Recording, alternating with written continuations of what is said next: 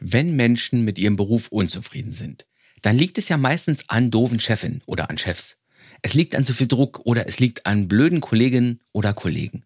Oder daran, dass die Arbeit langweilig ist. Und ein Lebensgestalter, der kann das natürlich nur schwer aushalten. Also braucht er einen neuen Job. Oder er macht sich selbstständig, weil du dir als Selbstständiger den für dich richtigen Beruf selbst erfinden kannst. Und dann entscheidest du selbst, was du tust und von wo du arbeitest, mit wem du arbeiten willst und wie viel Geld du verdienen willst. Und wie das mit der Selbstständigkeit geht, darum geht es in dieser Folge. Also bleib dran.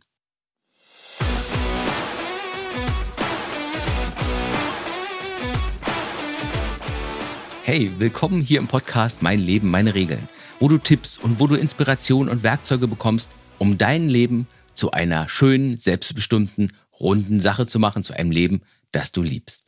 Ich bin Ralf Senftleben und ich bin selbstständig und ich möchte dir heute ein bisschen etwas über die Selbstständigkeit erzählen.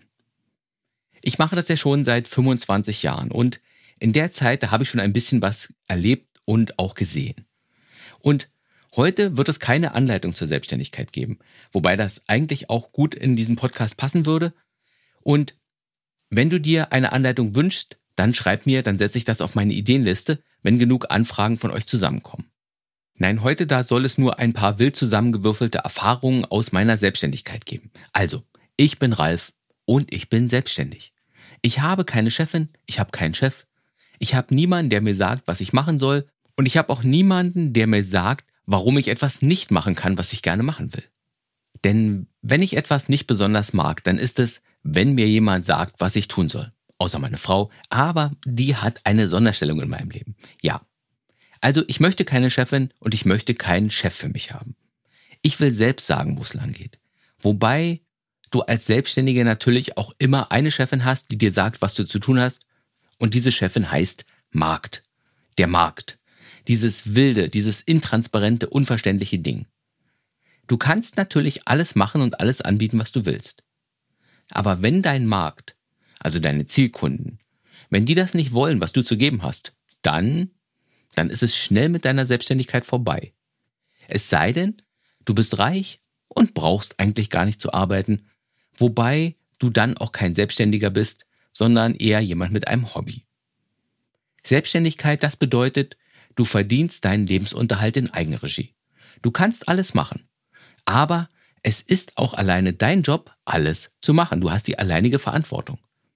Und das ist auch der Grund, warum so viele Menschen Angst vor der Selbstständigkeit haben, warum viele Menschen sofort sagen, Selbstständigkeit, das ist nichts für mich, das ist mir viel zu unsicher, das könnte ich nicht. Naja, ob ein Angestelltenjob heute so viel sicherer ist, das weiß ich nicht, aber naja, egal. Die Idee, sich selbstständig zu machen, die macht auf jeden Fall vielen Menschen Angst. Vielleicht auch, weil es dann niemanden gibt, der dir sagt, was du machen sollst. Du musst selbst entscheiden, welche Aufgabe jetzt die wichtigste ist und um was du dich zuerst kümmern sollst. Und es gibt auch niemanden, der dir die Arbeit besorgt. Nein, du musst dich auch darum kümmern, Kunden zu bekommen. Und dann wird es haarig, dann kannst du Ablehnung erfahren. Wenn du jemandem ein Angebot machst und er dann sagt, das interessiert mich nicht. Und das, das ist eine harte Erfahrung, weil die meisten von uns, die sind ja nicht so besonders gut darin, mit Ablehnung umzugehen. Wir nehmen das dann nicht als neutrale Hinweise, wenn jemand Nein sagt.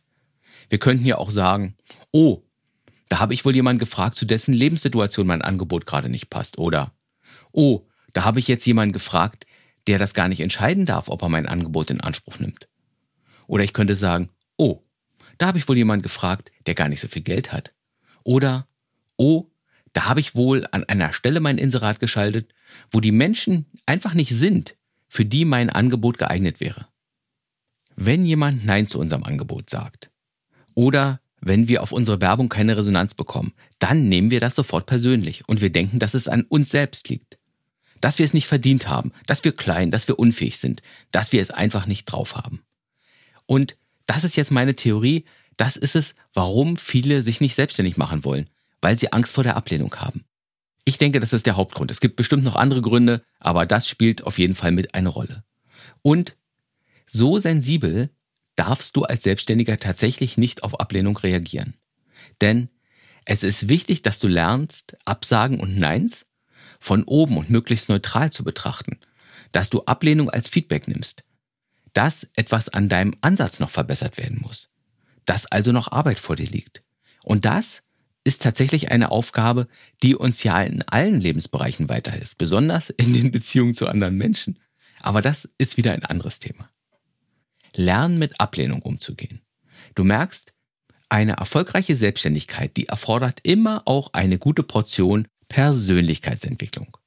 Weil du mehr als andere Menschen tust und versuchst und auch mehr ausprobierst, bekommst du dann auch mehr als den normalen Teil an Scheitern und an Ablehnung, an Versagen und an Frustration ab. Du brauchst also eine größere mentale Stärke als andere Menschen, um damit dann klarzukommen. Weil du lernen musst, mit Dingen klarzukommen, die nicht ganz einfach zu nehmen sind. Und wenn du dann noch nicht von Hause aus mit einer großen inneren Stärke gesegnet bist, dann gilt es eben an dir zu arbeiten. Dann heißt es, deine Persönlichkeit größer zu machen, stärker zu machen, robuster zu machen. Also Dinge weniger persönlich zu nehmen, Scheitern und Frust auszuhalten. Und all das kannst du lernen und besser daran werden. Was du als Selbstständiger zum Beispiel auch vollkommen umsonst bekommst, das ist Druck. Denn die gesamte Last der Verantwortung, die liegt ja auf dir, auf deinen Schultern. Und wenn deine Selbstständigkeit dann mal nicht funktioniert, dann liegt es eben auch an dir. Dann kannst du die Schuld niemandem anderen geben. Selbstständigkeit ist deswegen manchmal eine einsame Geschichte. Wobei das auch nicht immer ganz stimmt. Denn du kannst ja auch dein Unternehmen mit jemandem zusammen gründen. Dann teilst du die Last, was am Anfang tatsächlich vieles einfacher macht. Was dann aber später wieder ganz andere Probleme mit sich bringen kann. Weil, wenn zwei starke Menschen mit Zielen und Visionen zusammenarbeiten, dann kann es eben auch sein, dass die Vorstellung von der Zukunft sich irgendwann auseinanderentwickelt. Und deswegen ist eine der wichtigsten Punkte, wenn du dich zusammen mit jemandem selbstständig machen willst, eine Sache. Und zwar am Anfang schon einverständlich festzulegen, wann man sich trennt und wie dann alles verteilt werden soll. Und wenn das geklärt ist, dann sind die Chancen für den Erfolg der Partnerschaft gerade dramatisch gestiegen. Also, Selbstständigkeit ist also ein einsames Geschäft. Und was dir hier aber auch helfen kann, das sind Netzwerke, in denen Selbstständige sich austauschen. Ich bin da zum Beispiel in einer Telegram-Gruppe mit Online-Unternehmern. Und das ist extrem schön zu sehen, dass wir eigentlich alle die gleichen Probleme und Fragen haben. Die Gruppe, die macht mir fast jeden Tag einfach nur ein warmes Gefühl. Denn weil die Selbstständigkeit eben auch ein einsames Geschäft ist, suchen andere Selbstständige oft sehr gerne den Kontakt und den Austausch. Und dann kann man sich ja gegenseitig unterstützen. Also, wir Lebensgestalter, wir sind freiheitsliebende Menschen. Wir wollen unser eigenes Ding machen. Wir wollen uns auch einfach von niemandem reinquatschen lassen.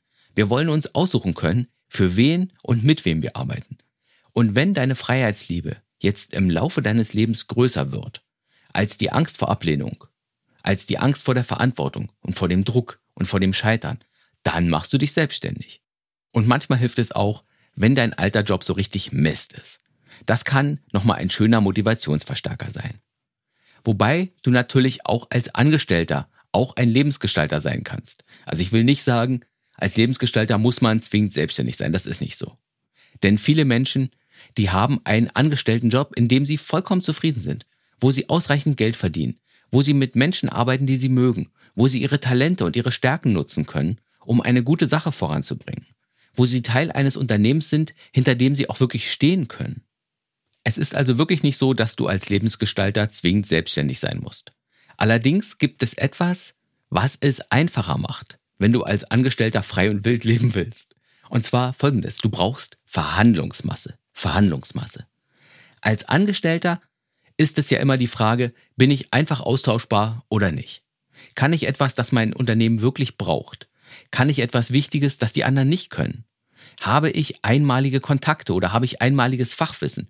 Bin ich der einzige Projektleiter, der das technische Team wirklich versteht?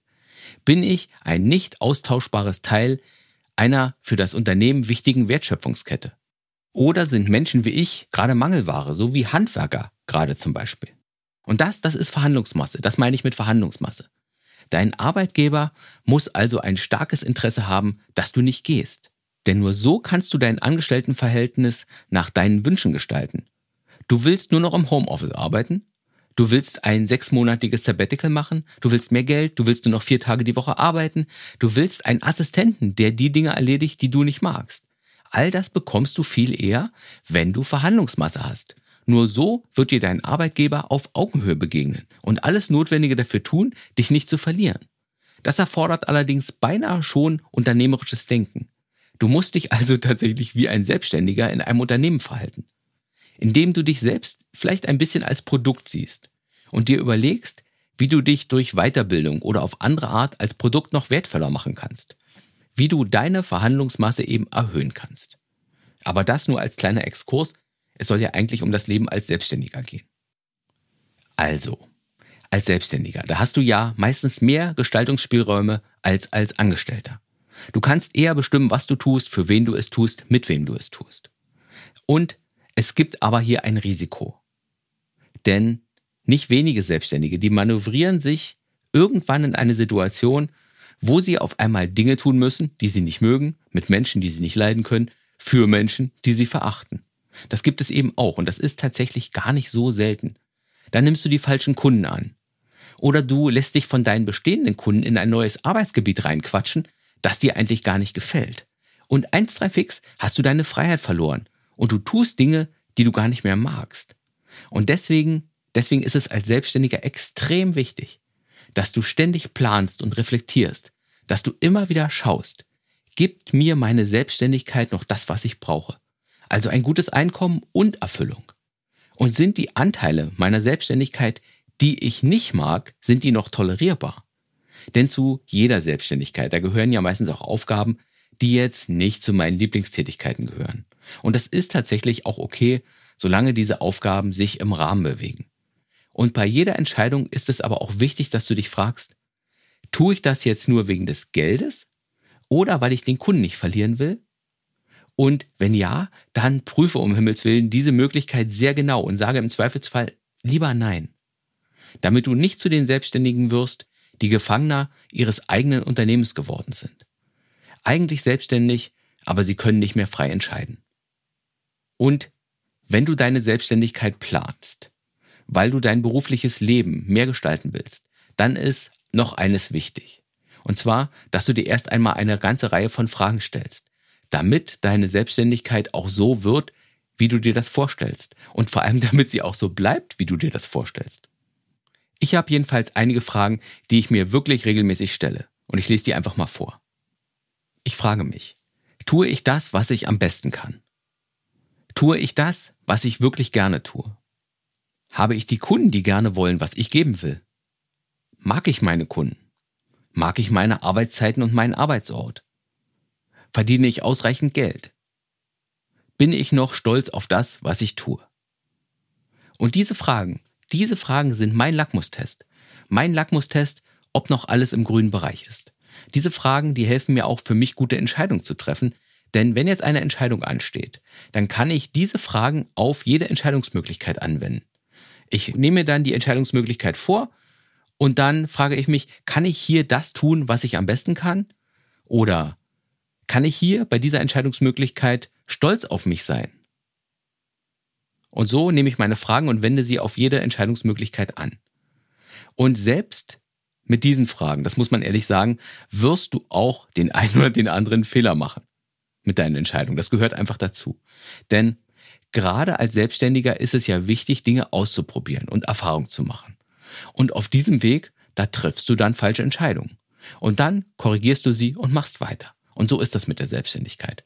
Du versuchst Dinge, solange bis etwas davon klappt. Wenn es klappt, machst du mehr davon, solange bis es nicht mehr klappt. Dann versuchst du neue Dinge, solange bis etwas davon klappt.